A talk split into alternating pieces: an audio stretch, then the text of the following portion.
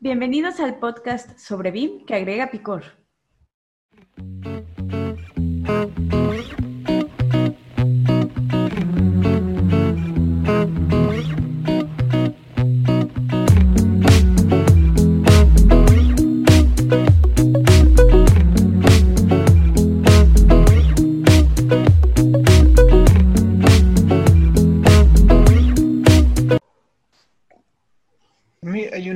Nunca he usado mucho, pero hay uno de, de Trimble, por ejemplo, que se parece a, a Synchro.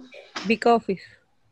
Ah, que no recuerdo cómo se llama. No, no, no, no, no es ese. Pero aparte le puedes cargar el camión. O sea, puedes cargar Ah, el material sí, en el sí. El que te dice, ¿no? ¿Cuál es la mejor opción para poner tu material para que a la hora de cargarlo y descargarlo no tenga... Nada más que no me acuerdo el nombre. A ver, se los voy a compartir. Ah, me dejan compartir. Se lo... Está súper bueno. Y de hecho, nada más aquí puse imágenes, ¿no? Pero, pero a fin de cuentas deja distribuir por el código de barras o algo así todos los elementos que vas a guardar, tanto en- a lo largo como a lo ancho, para que de una vez cargues el Ajá. camión así. Digo, un poco utópico de alguna manera, pero este sí, sí tiene, tiene esta. Nada más que no recuerdo exactamente cómo se llama este. Esto lo iba a buscar. Y por aquí hay otros muy interesantes, que es el de, pues ya prácticamente haces todo el, el pedido, haces el, ah, ¿cómo le llaman? Pero sí, sí, haces, sí, pero que la el pedido. programas, ¿no? Lo, lo, ajá. Sí, haces el pedido así rapidísimo. Desde acá haces ya el purchase Y ya no order. tenías que hacer como planos ni nada porque ya era directo, el programa se Ya no haces planos. con- sí. Pero bueno, y este se llama eh, FabSuit, FabSuit, algo así. Sí, aquí está arriba. Y te dice, y te va ligando inventarios contra pedidos. Entonces llega a la obra, llega las, las, el material que pediste desde Fab, desde esta cosa, y ya nada más lo checas y le pones, o sea, obviamente checas los códigos de barra, lo registras en el programa, lo escaneas, ¡pic! Y ¡puc! te marca como llegado a la obra. No, deja O sea, de eso, que te deja un inventario como para que cuando antes de comprar te dice como de, ah, ok, pero ya tienes en stock esto, entonces nada más te falta. Es un almacén digital, es un almacén digital. Pero este se llama FabSuit y, de, y es de ellos. Y ya lo demás está, este nunca lo habían visto, o sea, todo lo que es, este está bueno porque, y y todos son de Trimble, hagan de cuenta que este tenía eh, en el video, sale esta, estas estimaciones las haces directamente en el modelo y vas tocando los modelos, vas salvando tus costos, ¿sí? Para saber cuánto va a costar la pedida de esto. O sea, Trimble tiene softwares muy, muy buenos, muy finos. O sea, de verdad, estos son Sí. otra cosa. Hola, hola, bienvenidos a BIM con chile y limón, donde pretendemos agregarle ese picor del bueno a la industria, siempre buscando enseñar y resolver dudas sobre BIM y su implementación. Y en este onceavo episodio hablaremos de plataformas BIM no comunes. Este es un podcast que está vivo gracias a Edificación Virtual en México y B-Wise BIM en Chile, quienes ofrecen soluciones BIM, implementación y consultorías y se transmite los días sábados. Muchas gracias por escucharnos en el episodio anterior y les recordamos que nos pueden escuchar por nuestras plataformas Spotify, Apple Podcast y YouTube. Nosotros somos María de Los Ángeles. Carlos Jiménez. A Mayrani Pérez, y Sebastián Quiroz. pues bienvenidos a este nuevo episodio. Ahora sí. Estamos los 10. Tenemos a Carlos Hola, hola. ahora sí. De regreso. Sí, de, de De vuelta, regreso. Carlos. ¿Qué tal, Muy Carlos? bien, pues un placer estar de vuelta con ustedes y hablar ¿Nos sobre algo que... Sí, por supuesto. De hecho, quería hacerlo. Estaba yo de viaje y sí me daban ganas de, de conectarme, pero en la carretera creo que hubiera sido No, imprudente. no, muy ¿Qué? necesario. Como, hola chicos, ¿cómo están? Ay, voy manejando. Está buenísimo porque salí muy temprano y la verdad es que los paisajes, este, está, está como cinco Está horas aquí donde iba. Pero los paisajes en la mañana salí como cuatro y media, cinco de la mañana. Te tocó el amanecer. Padrísimo, padrísimo. Inspirador. Así que Pues yo- sí. Vienes con Pues yo he visto youtubers o, o podcasters que igual hablan dentro del auto y se van grabando con... Sí, sí, pero he visto su- cosas sí, espantosas sí, también, no, los superchoques que han tenido. Mala carretera. idea. Grabó, grabó su, su choque, ¿no? Wow. Oye, Bueno, Carlos, esta semana eh, felicidades, pasaron feliz cumpleaños primero. Exactamente. Feliz cumpleaños a cumpleaños. Carlos. Muchas gracias. Y Muchas, feliz Día de la. Independencia de México y feliz Fiestas Patrias Chile. También, Feliz todos, Sí, todos. claro, exacto, nos une, nos unen. Pasaron demasiadas cosas. Pero bueno, estamos ya retomando el, el tema que Carlos había propuesto en el, en el 9. Hace dos episodios, sí. Claro, sobre algunas plataformas que no son las más comunes y que la verdad es que quizás son una muy buena opción, mucho más de las comunes, para diferentes temas. Claro. Yo siento, les voy a decir, siento algo, siento que estamos así de abrir el panorama hacia nuevas, este, nuevas soluciones.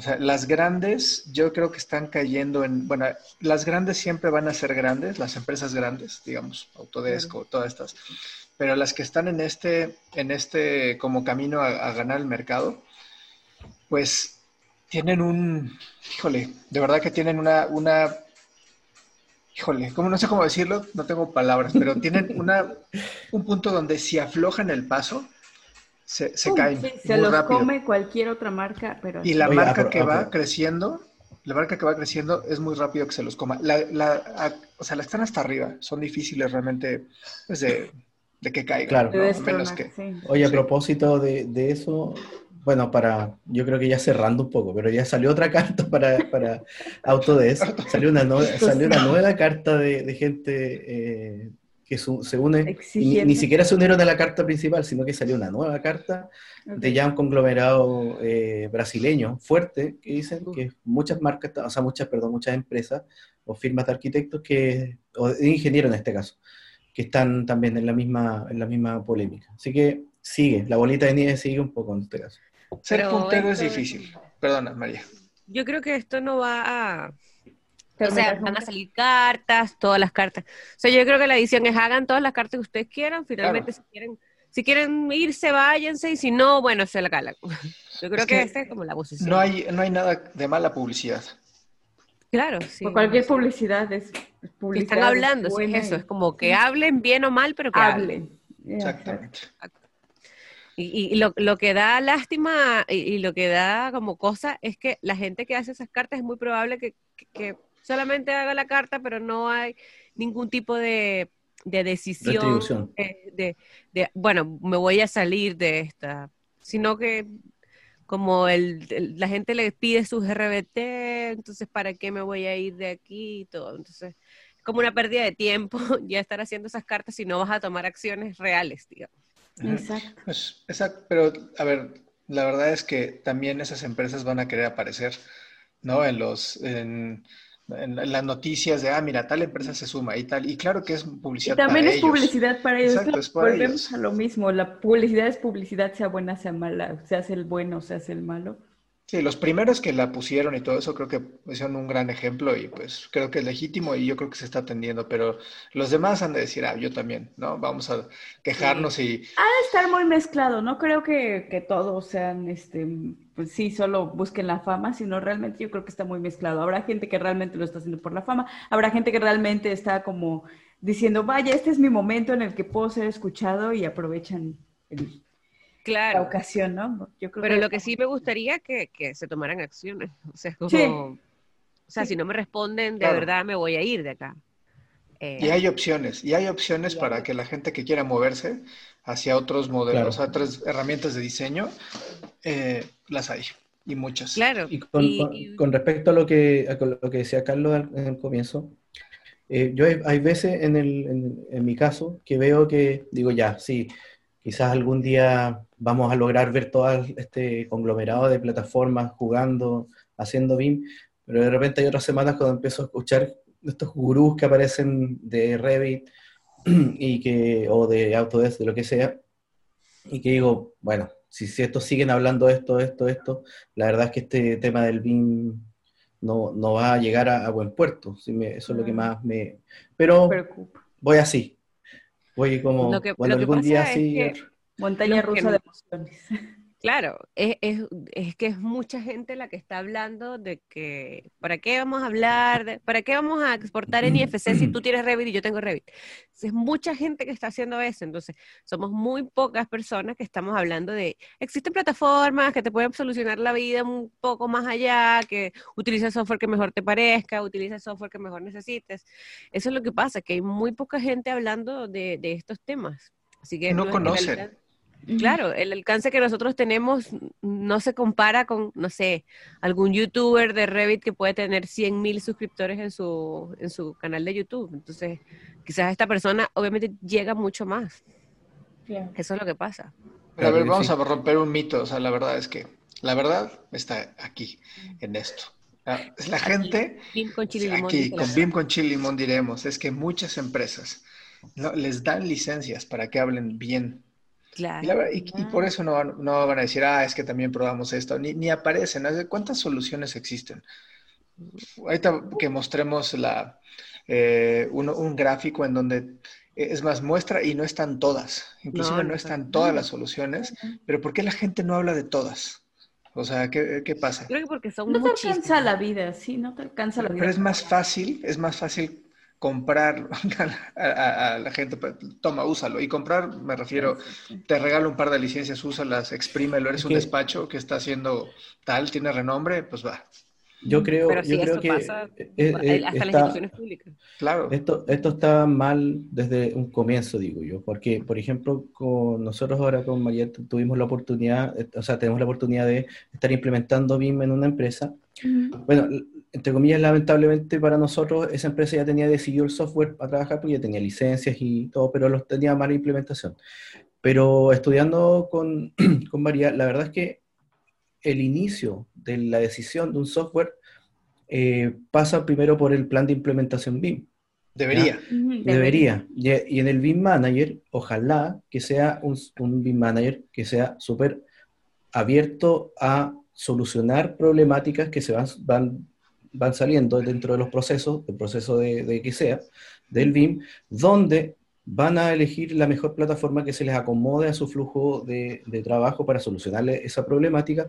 Entonces, por ejemplo, dentro de la, de la, de la bibliografía que estamos siguiendo con María, la idea es que hayan presentaciones de muchas marcas que presenten, este mi software hace esto, los pros y los contras de, cada software, y que nunca venga un min banner y diga, ocupemos Autodesk, porque es lo mejor. Eso yo creo que es lo peor que le puede pasar a una empresa.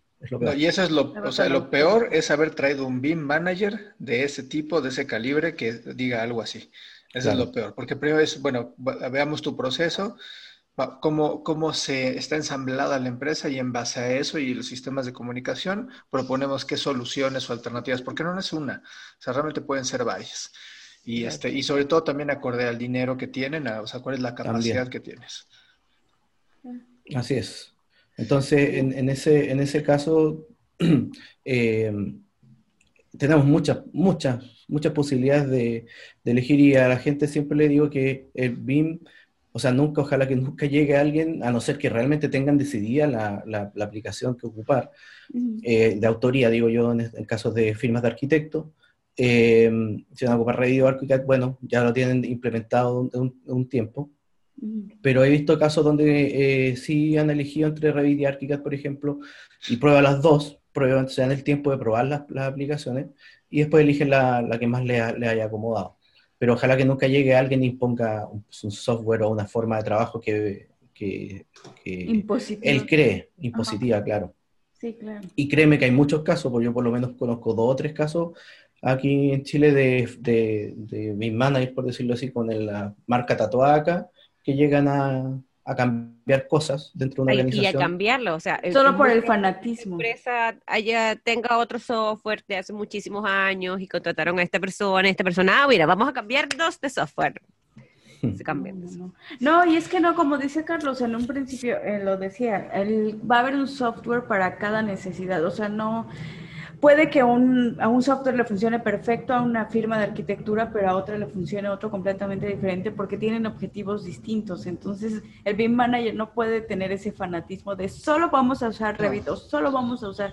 Realmente no va a depender mucho de para qué lo quieren, de, de cada necesidad, de las necesidades que tenga cada Oficina. Ese no es un BIM manager, hay que sacarlo rápido. Sí, exacto. Ese es un fanático de un software. Sí, y esos son los que más se hacen Esos son los que más están, sí, Y eso es lo que más están proliferando para encima. Exacto, si no hay una estrategia y los que nos escuchen, que estén arriba, los, los gerentes, directores que van a contratar un BIM manager, hagan esta prueba. O sea, ¿qué es lo primero que haría? ¿Sería implementar el software? Para nada. Primero tienes que hacer un assessment de cómo está la empresa, qué es lo que hace, cuáles son los objetivos de negocio, los KPIs ¿no? Y luego conocer los equipos de trabajo, o sea, todo lo que nosotros hacemos en nuestro, porque tenemos un, un, servicio entre BYC y edificación virtual, perdón, donde hacemos justamente eso, o sea, hacemos un assessment para poder definir cuáles son las mejores soluciones. Y obviamente qué infraestructura es la que tiene la empresa y después decidimos, pero si llegamos a meter algún software nada más porque es el que sabemos,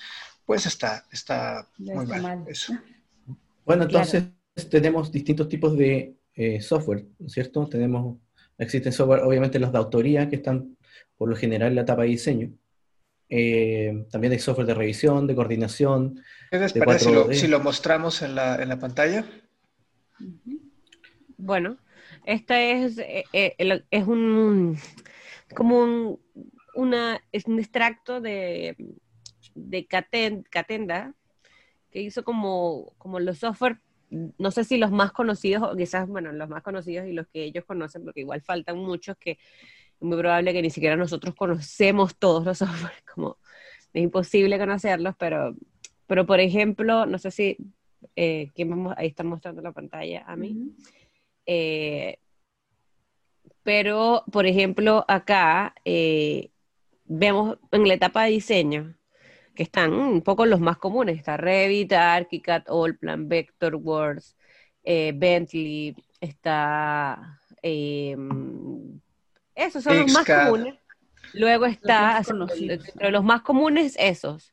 Luego está AK Software, que la verdad es que aquí no sería AK, aquí sería Edificius. Eh, es que desde ahí, desde ahí María tiene ese desconocimiento. Y yo pensé que esta gráfica de alguna manera tenía, o sea, es un círculo, para los que nos están escuchando, es un círculo donde está dividido como por eh, las fases. Especialidad, ajá. ¿no? Desde la fase de, diseño, construcción, operación y mantenimiento, que son, digamos, el, la circunferencia más eh, más, más grande, la más que está hacia afuera, tiene que ver con las tres principales fases, diseño, construcción y operación de mantenimiento, y de ahí se van haciendo las subfases, ¿no? Desde diseño paramétrico, objetos, diseño, hay una parte donde pusieron clash detections, ¿ok?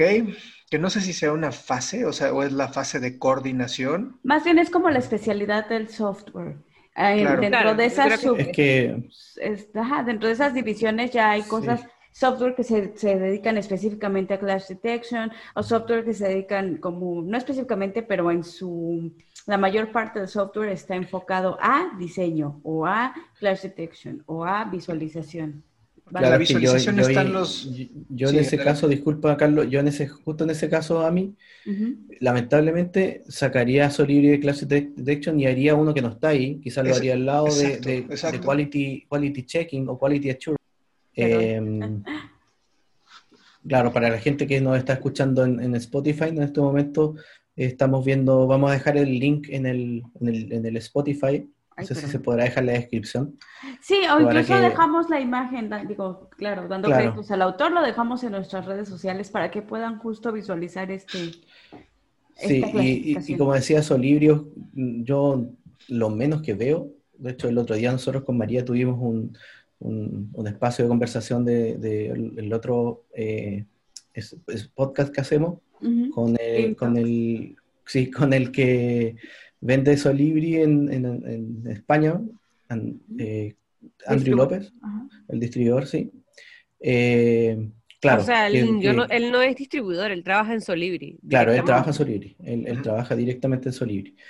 Y y ahí, claro, o sea, Solibri, la regla número uno de 200 y tantas, no sé si son 250 por ahí, de reglas que tiene Solibri, la uno, o sea, la primera regla que sacó Solibri es Clash Detection, o sea, por, hace 250 cosas más que no... Exacto, es que Clash Detection no, para mí no sería un, o sea, es un, un eh, no sé, es una cosa que hacen, o sea, de muchas, de muchísimas cosas.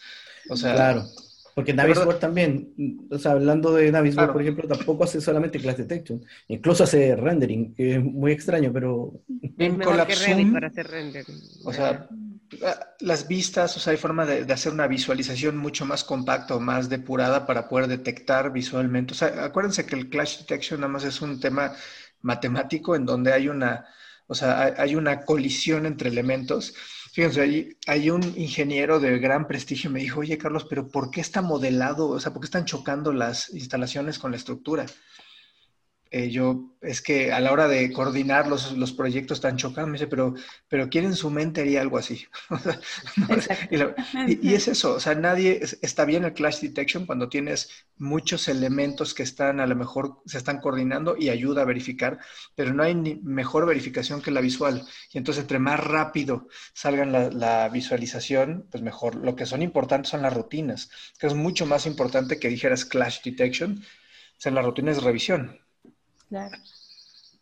Oye, em, y, claro, Carlos, tú dijiste Vincolab Zoom y YOLO, no sé si ustedes me, pueden, me corrigen, pero lo echo de menos en esta, en esta Exacto. No, no, está. No, está, ¿no es cierto? Tampoco está, por ejemplo, hay una parte, fíjense lo, incorrecto que está, eh, o, lo, faltante de criterio en algunas, si no critico quien lo hizo, pero hay una parte que es la, la planificación. Antes del parametric modeling, ¿Dónde está la planificación? Donde hay varios elementos, ¿no? Como el test fitting, que haces eh, alusión hacia un modelo financiero, donde empiezas a jugar un poco con... Eh, hay softwares para hacer eh, test fittings, ¿no? Este, y no están aquí.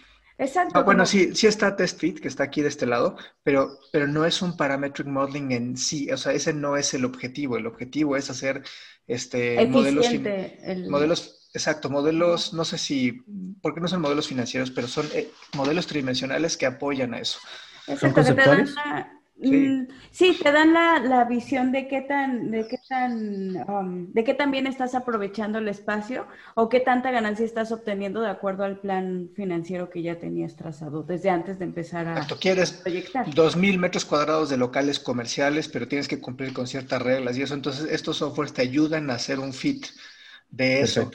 Sí, pero, pero no, no es parametric modeling el, el, digamos, el tag que debería tener. Sí, no, porque más bien es un tema de qué tan bien está, cuál es la mejor opción que tienes para tu acomodo de espacios y en cuál estás aprovechando mejor el espacio en cuanto a metros cuadrados rentables o vendibles. Quien hizo esto es, tiene un, un o sea, una tendencia altamente técnica hacia, ah, esto es paramétrico, estos son objetos y bibliotecas y no lo tienen hacia la industria. Entonces, desde ahí los objetivos, pues la gente dice, no, pues no sé qué es modelo paramétrico.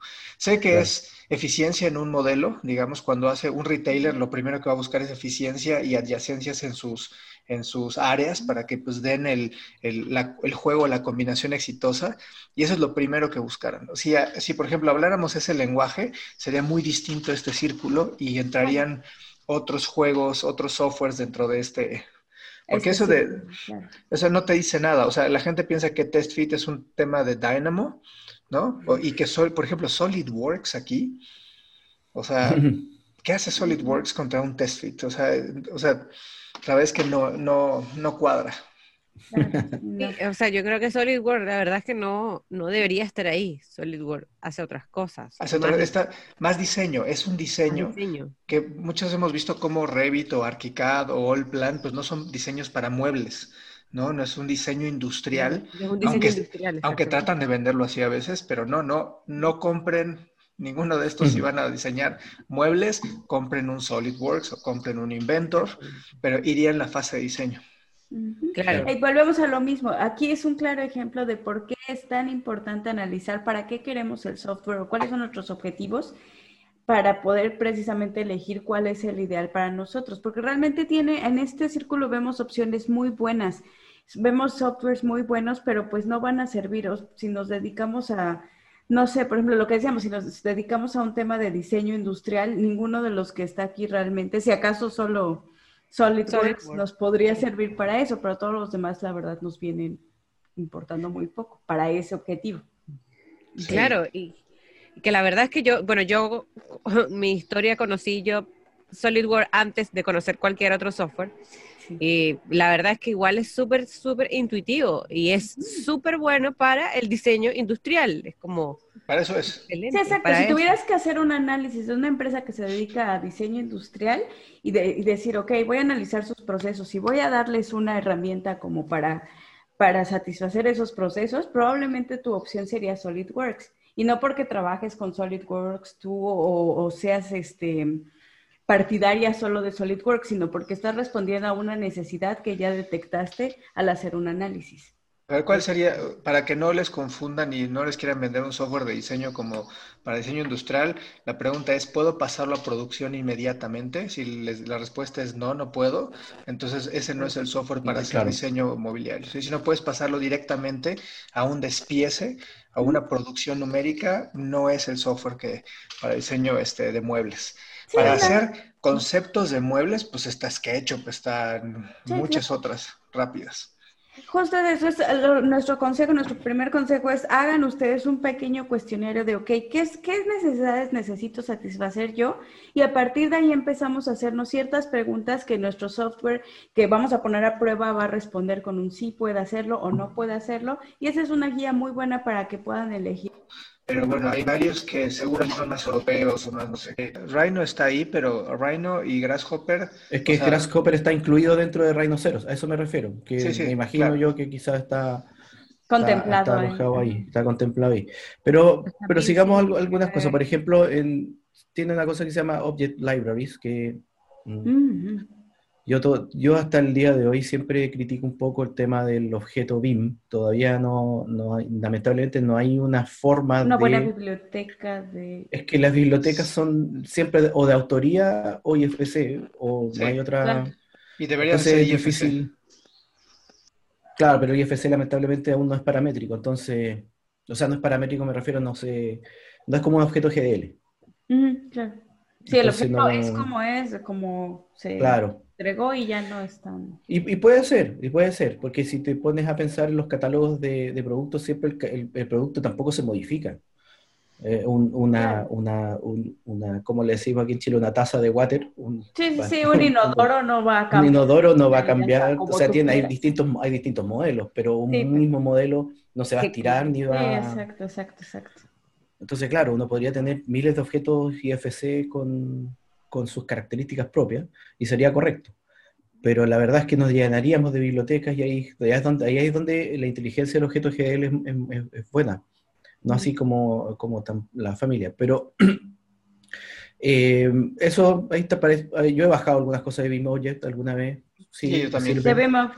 Son buenos, o sea, pero les voy a decir, no traen un estándar homogéneo porque es difícil. ¿Por qué? Porque lo, lo, lo, lo, ubican o lo están agrupando por, por softwares. Es lo que hacen, que eso es lógico.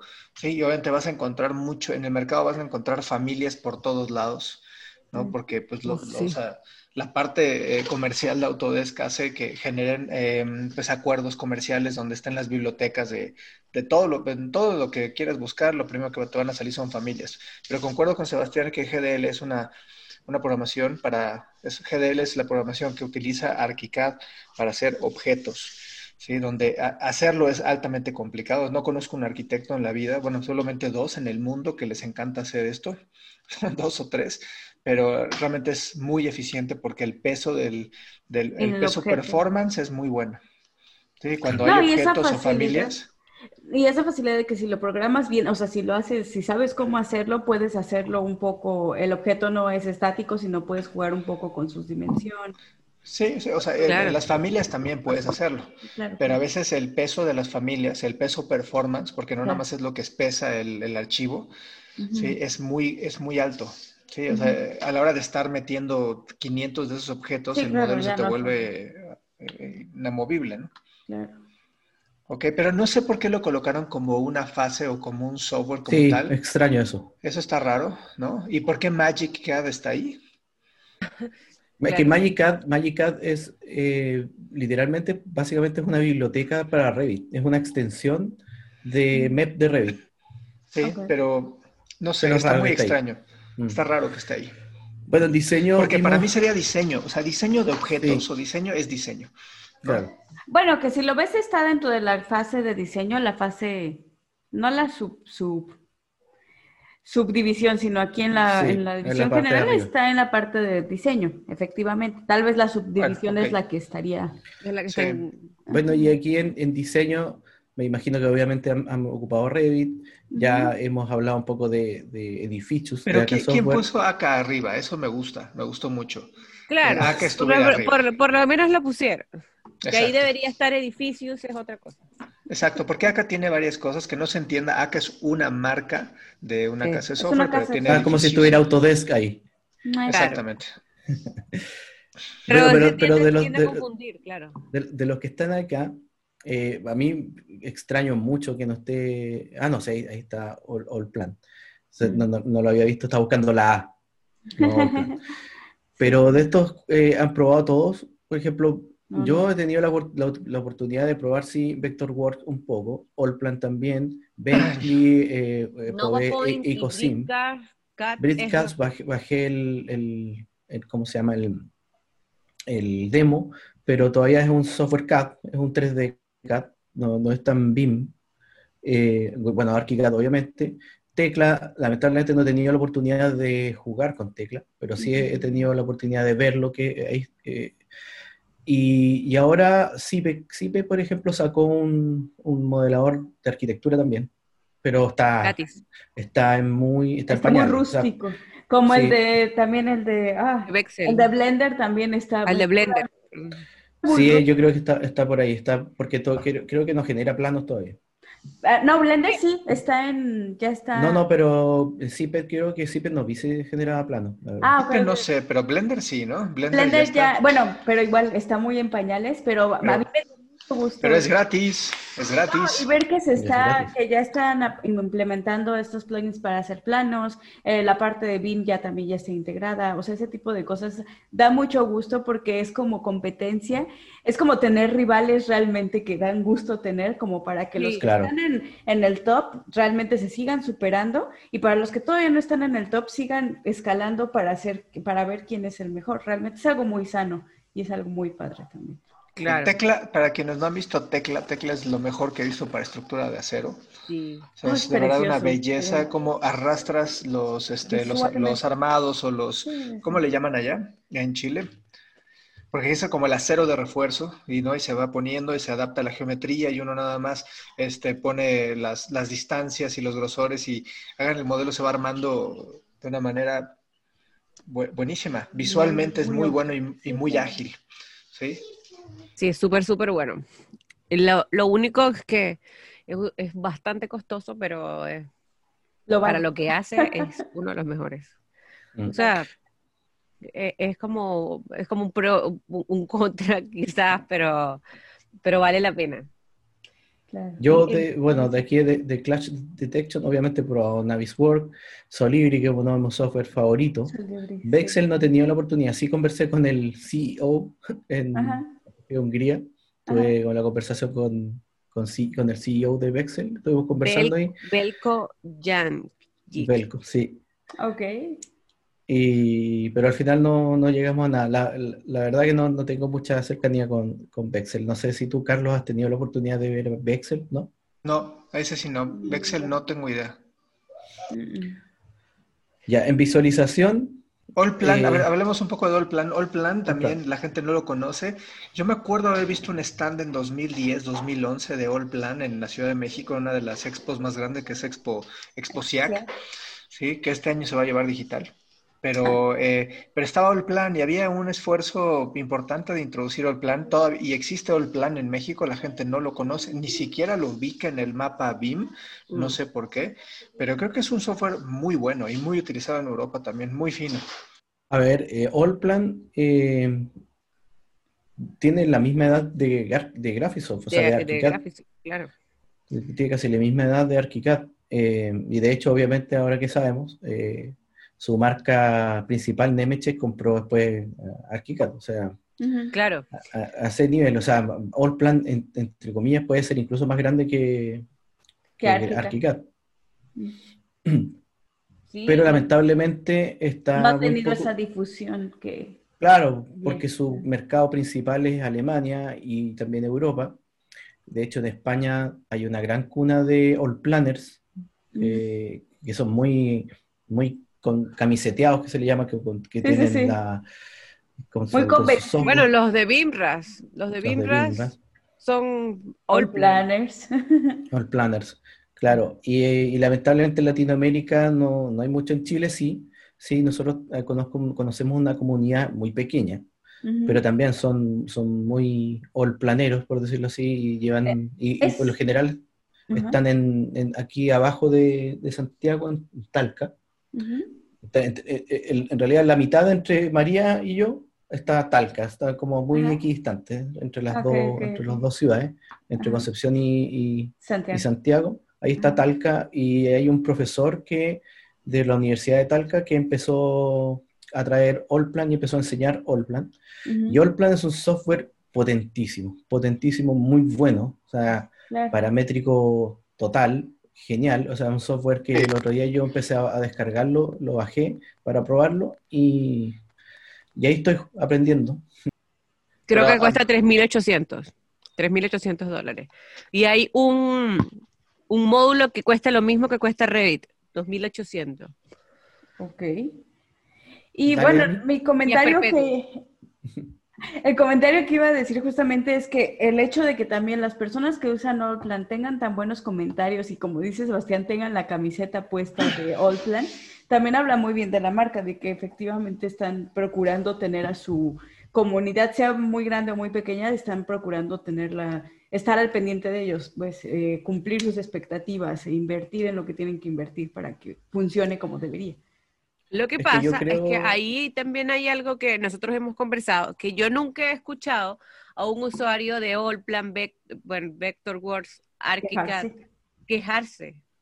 Nunca, no he escuchado nunca, así como alguien que no defienda ArchiCAD, por ejemplo, un usuario que diga, mira, yo amo ArchiCAD, me encanta cómo, cómo trabaja, igual que de Allplan, así como me encanta Allplan, no importa nada, todo Versus la gente que usa quizás Revit, no hay mucha gente que no está conforme, como las cartas. Sí, exacto, exacto. Es lo que te digo, es habla de que la marca está manejando muy bien su software, saben, tienen muy claros sus objetivos. Tal vez no abarquen tantas cosas como Revit que quiere abarcar todo, pero lo que hacen lo hacen muy bien. Entonces, por eso es que no tienen problema. Ya tal vez estamos hablando de que sí falta difusión, falta conocimiento, falta que se acerque más a la gente, pero por lo pronto lo que hacen, lo que hace el software está muy bien definido y funciona muy bien y los clientes que tienen están muy contentos con eso. Y eso habla Sí, el plan súper bien. Luego están los de visualización que estaban, que bueno, ahí está 3ds Max, Enscape.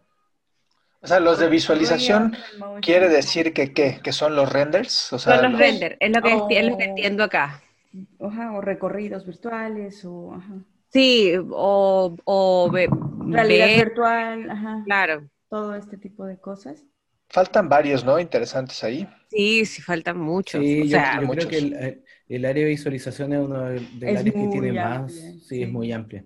Y hay distintos tipos de visualización ahora que están saliendo muchas más cosas por, por hacer, aumentada, realidad mixta. ¿Qué pasó con Atlantis? ¿Qué, qué, qué sucedió con Atlantis? Yo creo que Atlantis está como nada, o sea, lo utilizan las universidades más que todo. Me acuerdo que a principios de 2000 era buenísimo, ¿no? Era buenísimo, yo lo amaba, pero después como que siento que se quedaron estancados ahí y pum, se lo comieron otras marcas que empezaron. Oye, y luego eh, discúlpenme, pero a mí me gusta más Atlantis que, que, Twinmotion. A mí también, no, o sea, yo era Atlantis Forever, pero la verdad sí siento que ya no se superaron tanto como lo, no, no son lo que eran a inicios de 2010. Lo que pasa es que Twinmotion es muy fácil de utilizar, eso es lo que sí hay Atlantis era muy fácil de utilizar, lo único malo es que podías modelar dentro de Atlantis, pero Atlantis te daba... Eh, o sea, un render en el tercio del tiempo que lo utilizaba, o sea, como 3D Max. O sea, 3D Max hay que saberlo usar y te da unos renders potentísimos. Pero Atlantis era muy amigable y aparte los de la, vamos, el resultado final era muy bueno también. O sea, yo, yo era muy feliz con esos renders. Pero aquí la parte de V-Ray, o sea, que entiendo que V-Ray, la tecnología ya está implícita en varios softwares, pero V-Ray por sí solo, pues podría estar acá porque realmente pues no lo sé, no lo entiendo. Estos de Chaos Group, que son los que traían este V-Ray. Salió V-Ray para 3D Max hace mucho tiempo, salió V-Ray para, para, SketchUp y SketchUp dio una, o sea, realmente se elevó mucho, un boom. Pero me acuerdo de Atlantis que si querías un render bien hecho, sobre todo exteriores me tocó hacer en Atlantis y los generaba muy bien, no tenía la radiosidad y aún así con, sin esa radiosidad, sin ese motor que, que es lo que dio el brinco con los de este V-Ray, realmente sacabas renders muy buenos, pero yo o sea, concuerdo con Ami que un tiempo se empezaron a dormir en sus laureles y pues... Tenía algo que tiene precioso que sí, la verdad no le no le Twin Motion no tiene y le falta mucho, es la parte de generar renders eh, con la cámara, ¿cómo se llama? Cámara física, que tienes todos los elementos que tendría una cámara, este, sí, pues una cámara física. Reflex. Ajá, una cámara reflex. Todos esos elementos los tenía Atlantis súper definidos. Puedes jugar con la profundidad de campo, con el ISO, con la apertura del, diafragma y eso, perdón, pero Twinmotion es una burla lo que tiene respecto a eso. ¿Qué opinas del Unreal? Unreal Engine. A ver, Unreal era un juego de videojuego. Yo jugaba Unreal. no, no, no, Es una plataforma para poder hacer videojuegos y hay varios videojuegos que fueron Exacto. hechos Unreal. Entonces, también... De hecho, no, a mí, Unreal era un juego. Unreal era un juego.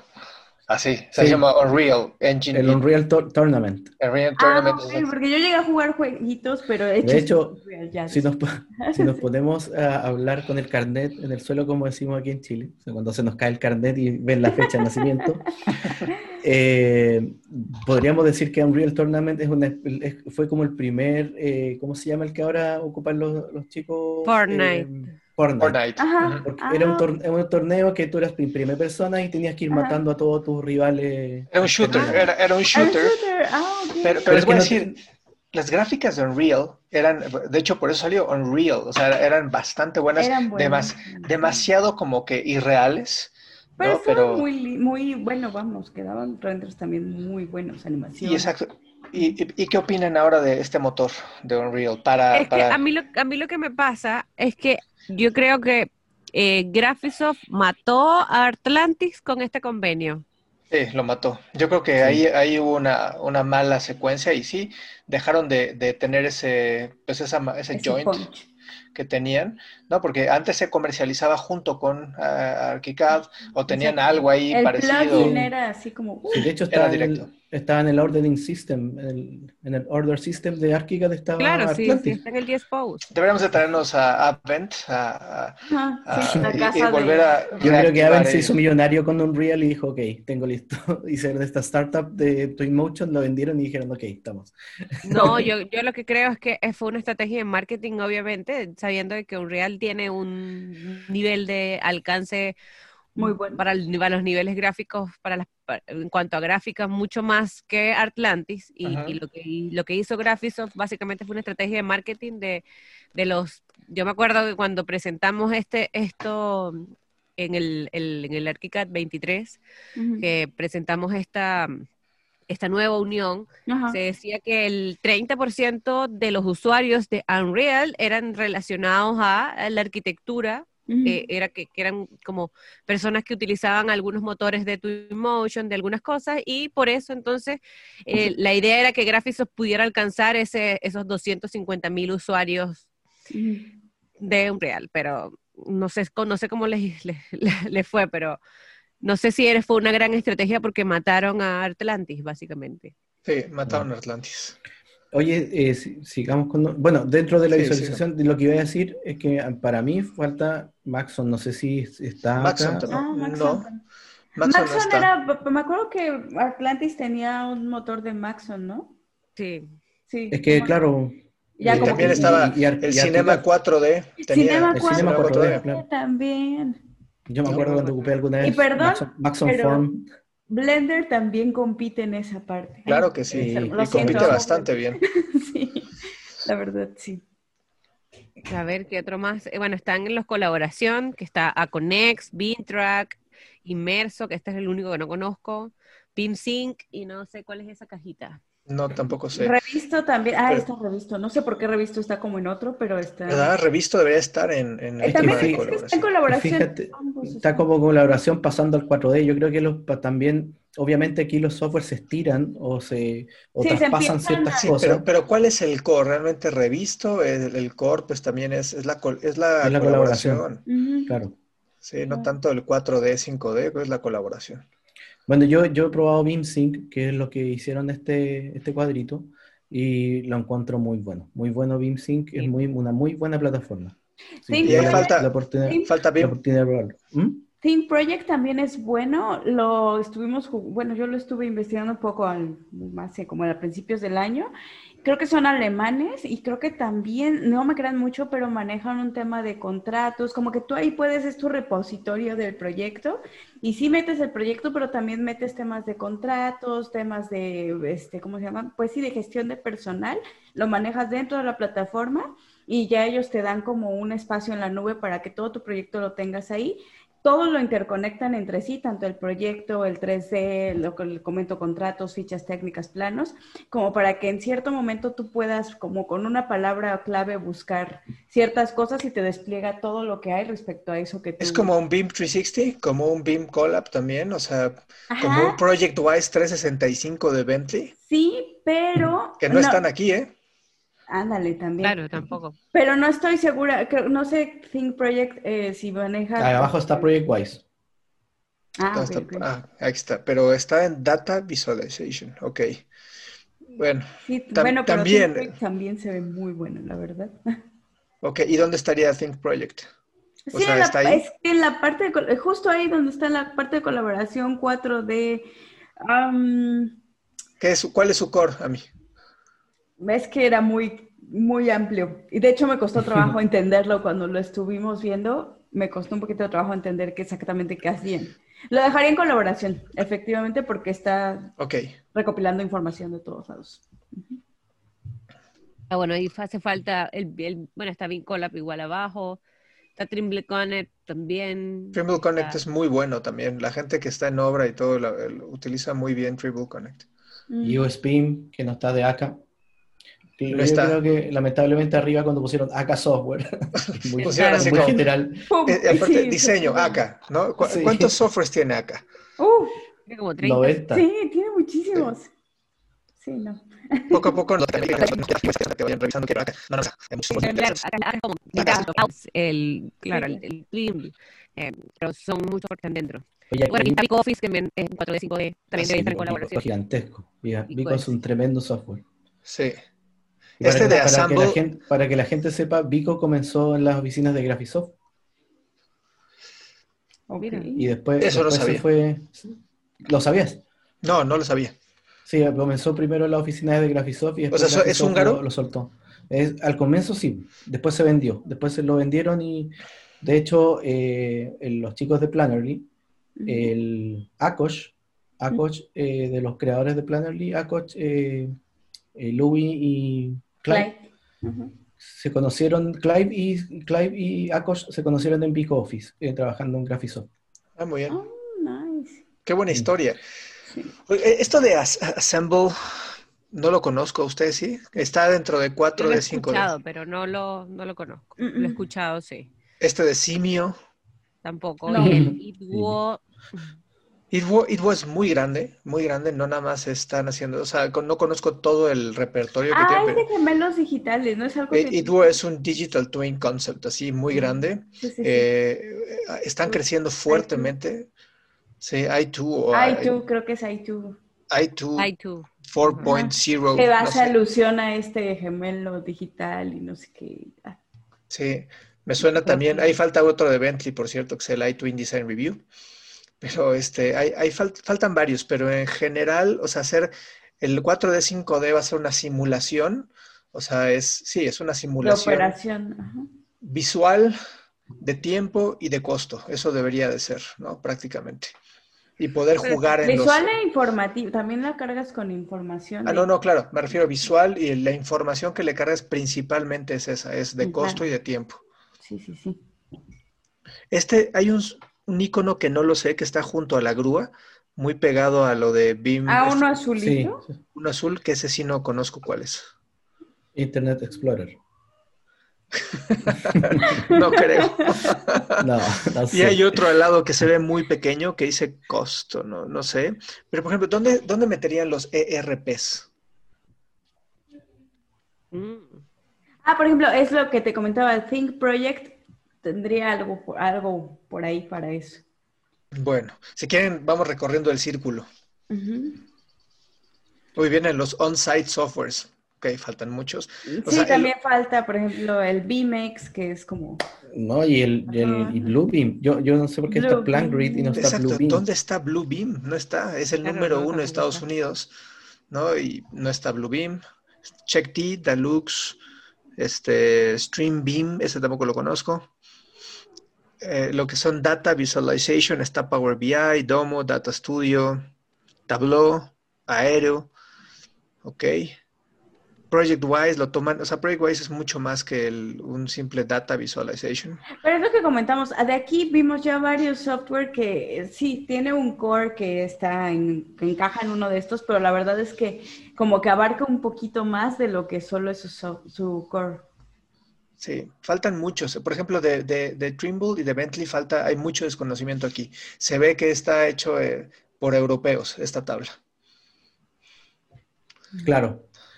Pero lo, lo, lo gran import- importante de esta, de esta tabla, lo que a mí más como que eh, me gusta ver la gran gama de software que, que existen y también que muy- em, veo muy poco Autodesk, la verdad.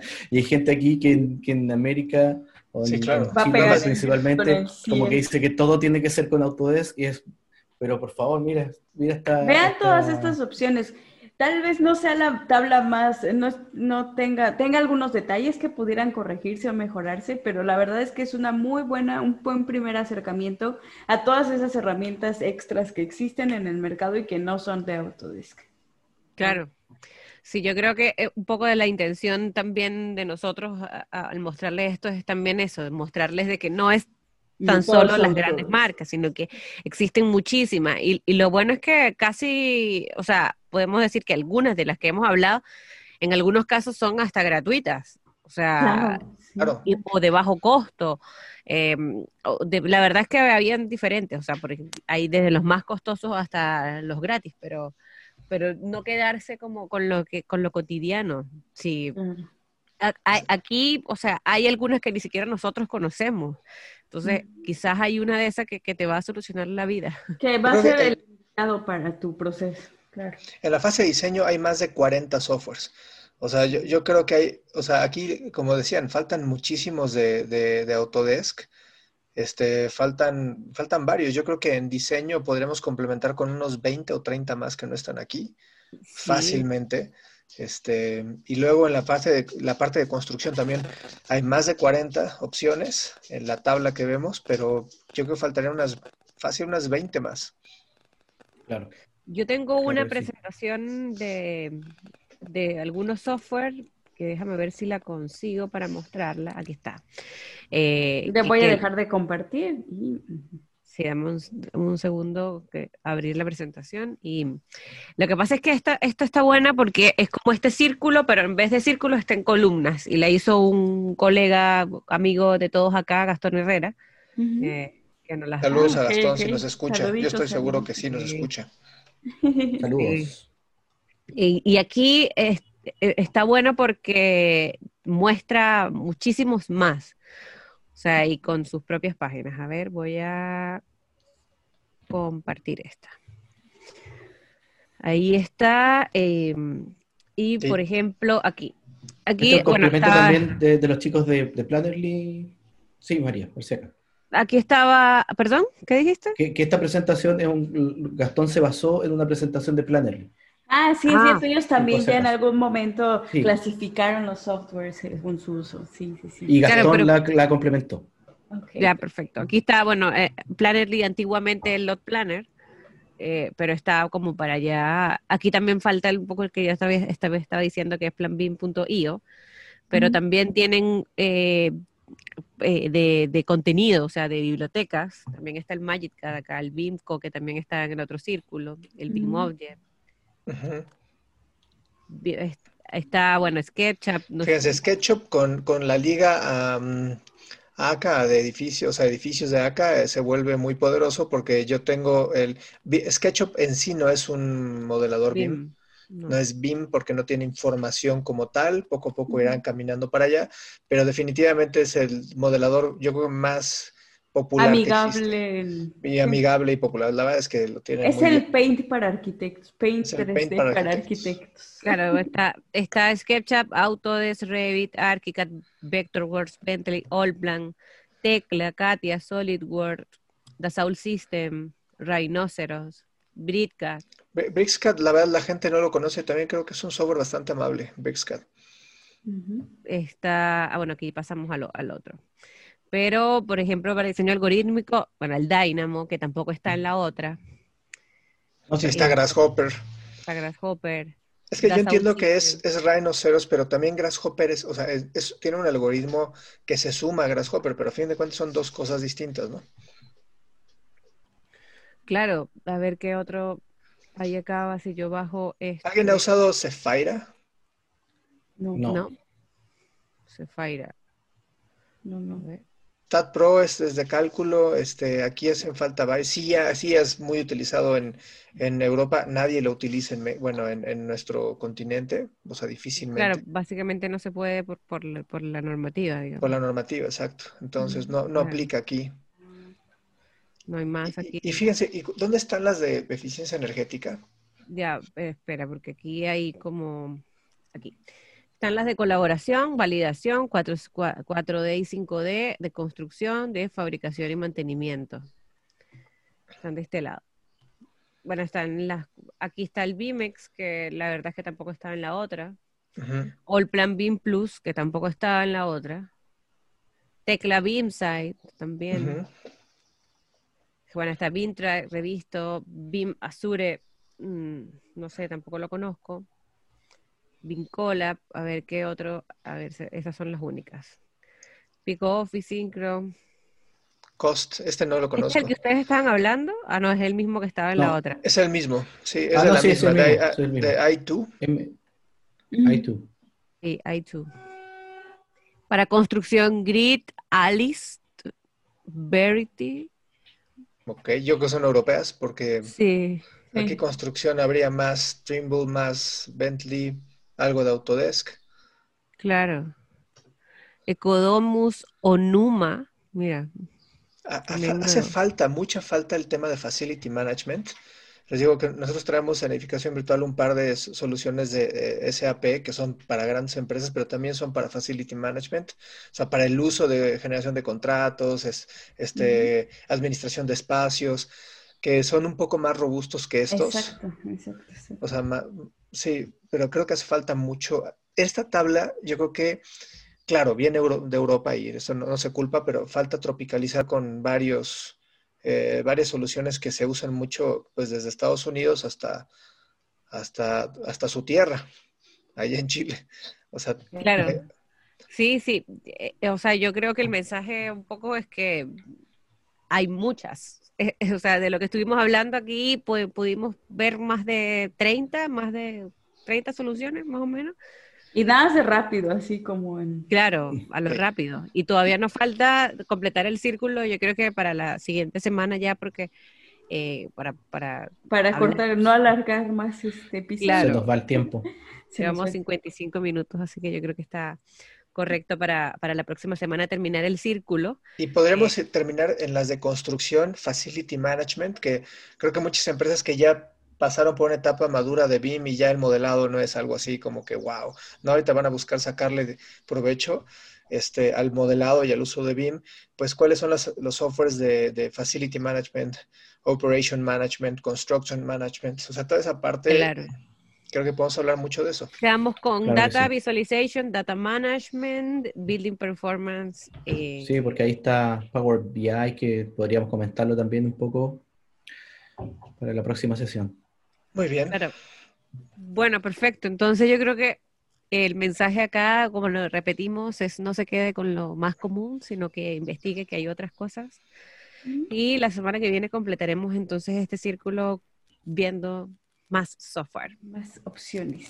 Sí, no se cierren, hay muchísimas opciones en el mercado, no porque, y sobre todo en economía, o sea, tienen que validar qué es, qué es lo mejor para ustedes, para su proceso. No dejen que un pseudo BIM manager llegue y trate de implementar su software porque es el que Quiere conoce. evangelizarlo. A nadie van a querer sacarlo de su zona de confort, eso es clarísimo, pero la empresa no tiene por qué pagar el costo de una persona que no quiera este, ver más alternativas, opciones, que haga una tabla comparativa con precios, con beneficios, cuáles te ofrecen más. Este, eh, fíjense, eh, uno de los puntos que en algún momento eh, calificamos para escoger un software fueron obviamente el costo, ¿no? Pero el costo hay muchos que están dentro del, dentro del rango, ¿no? Pero tomamos dos, dos, este, dos puntos en particular, la conectividad, la interoperabilidad y la conexión con otras oficinas. Esa es crítica. Y la otra es eh, la experiencia de uso y el soporte que tienen. Y no, no hablo nada más del soporte técnico, solamente que, que, sientas que hay una persona del lado que te está ayudando en la implementación. Esas dos son más críticas de, que, que, que cualquier otro, otro aspecto que tengan técnico. Así es. Entonces, Bueno, Perfecto. pues listo. Pues nos vemos Nos el vemos. siguiente sábado. muchísimas gracias. Chao. mucho. Chao a todos. Bye bye. Chao.